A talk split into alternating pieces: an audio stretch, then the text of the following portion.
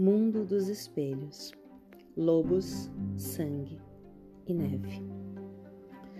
Capítulo 2 As palavras da baronesa, contudo, foram as que se provaram erradas.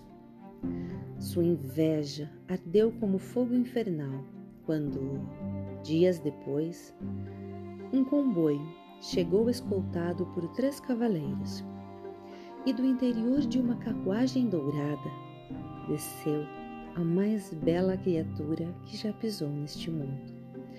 Todos os servos ajoelharam-se diante da idílica visão e as camareiras começaram a chorar.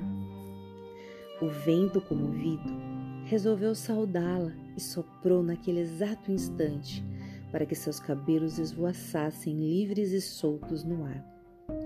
Fios negros que reluziam como petróleo, criando um momento de rara beleza. Os dentes, brancos e perfeitamente alinhados, abriram-se como teclas de um piano quando ela ouviu o pai. Contrastando com os lábios vermelhos sangue em formato de coração, finos e delicados. A pele parecia ser feita do mais rico fio de seda que pudesse ser encontrado no planeta, e não tinha sequer uma única mancha, marca, pinta ou nódoa para maculá-la. Era uniforme, como se tivesse sido concebida pelas mãos de um mestre pintor, com o uso da paleta de tintas mais suave e vibrante e tenaz e etérea de que se tinha notícia. Sua voz era de encanto sem igual, doce como um favo de mel, e os olhos azuis refletiam a calmaria do céu eterno. O barão a abraçou com cuidado, como quem segura uma porcelana cara e valiosa, do tipo que não se encontra similar. A própria baronesa engoliu em seco ao ver aquele anjo diante de si segurar as bordas do vestido com ambas as mãos e ensaiar um ligeiro cumprimento, mostrando ter aprendido a fina arte da etiqueta. Ela disse de forma graciosa: Senhora!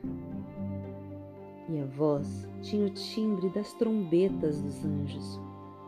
Vo, vo, você. gaguejou a madrasta. Você está. Você está deslumbrante. A frase saiu quase regurgitada. O barão abraçou a filha com um braço e a esposa com o outro, sorrindo em verdadeiro estado de êxtase. Que dia! Que dia!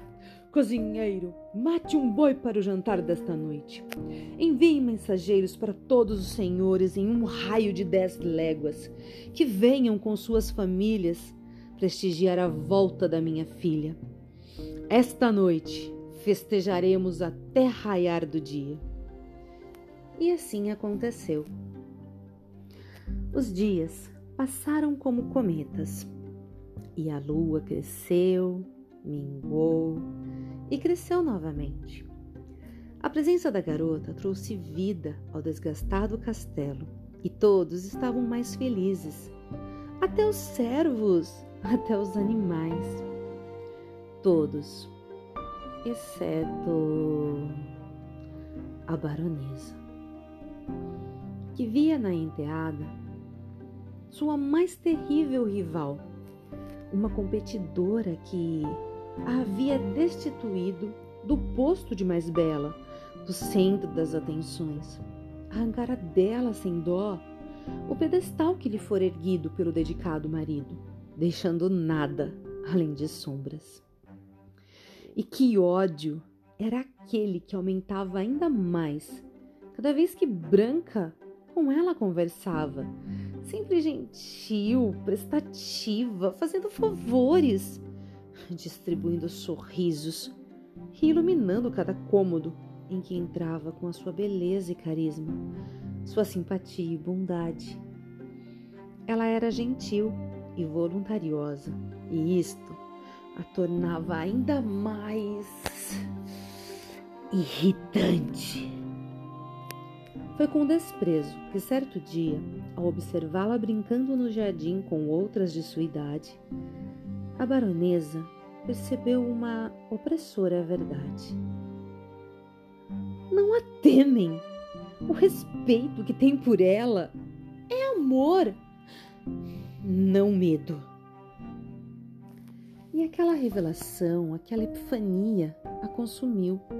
A madrasta se deu conta de que todos a tratavam como uma estátua de gelo, uma figura que devia ser temida e agradada pelo que representava, pelo status que detinha e pelo mal que poderia causar.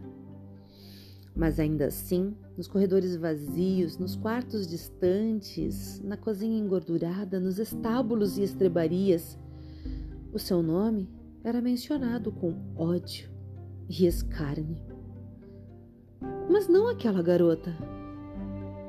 Não ela. Seu marido percebia aqui e ali os sinais de hostilidade. Mas o que ele haveria de fazer? Sua esposa, eventualmente, aceitaria sua filha. Ela não tinha opção, pois Branca não iria simplesmente desaparecer. Todos os homens têm um passado, e o passado não pode ser negado.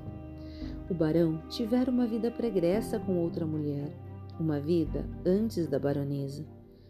Outra mulher maravilhosa que o deixou com o mais caro de todos os presentes uma filha. Não se apaga algo assim, não se nega algo assim, não se desperdiça.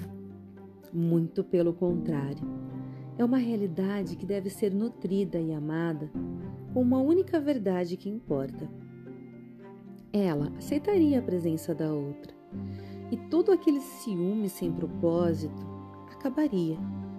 Sim, um dia. A baronesa olhou para o seu espelho e passou a mão gentilmente sobre a moldura, acariciando como se fosse um animal de estimação. Mordendo os lábios, declamou: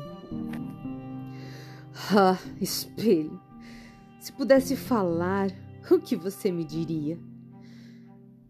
Que eu já fui a mais bela? A mais formosa, mais importante, que outrora em toda esta terra e além, mulher alguma fazia frente à minha luz. Mas agora eu fui eclipsada por uma criatura ignóbil. Eu devo competir com uma filha de uma morta cuja memória foi santificada e a curta passagem neste planeta transformada em um acontecimento de proporções divinas? Como se compete com algo assim? Como se compete com as inverdades que o tempo e a saudade criam em nosso próprio cérebro?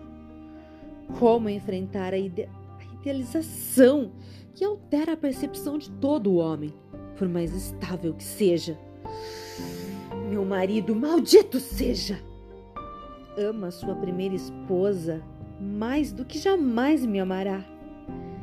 E por isso ama também esta criatura infernal que é toda sorrisos e gracejos. Oh, ódio! Oh, aversão! Quanto geriza! O que me diria espelho? O que me diria então? Diria que meu posto foi perdido e que, enquanto aquela menina viver, eu jamais poderei recuperá-lo. Diria. Diria o que eu não quero escutar? É isso!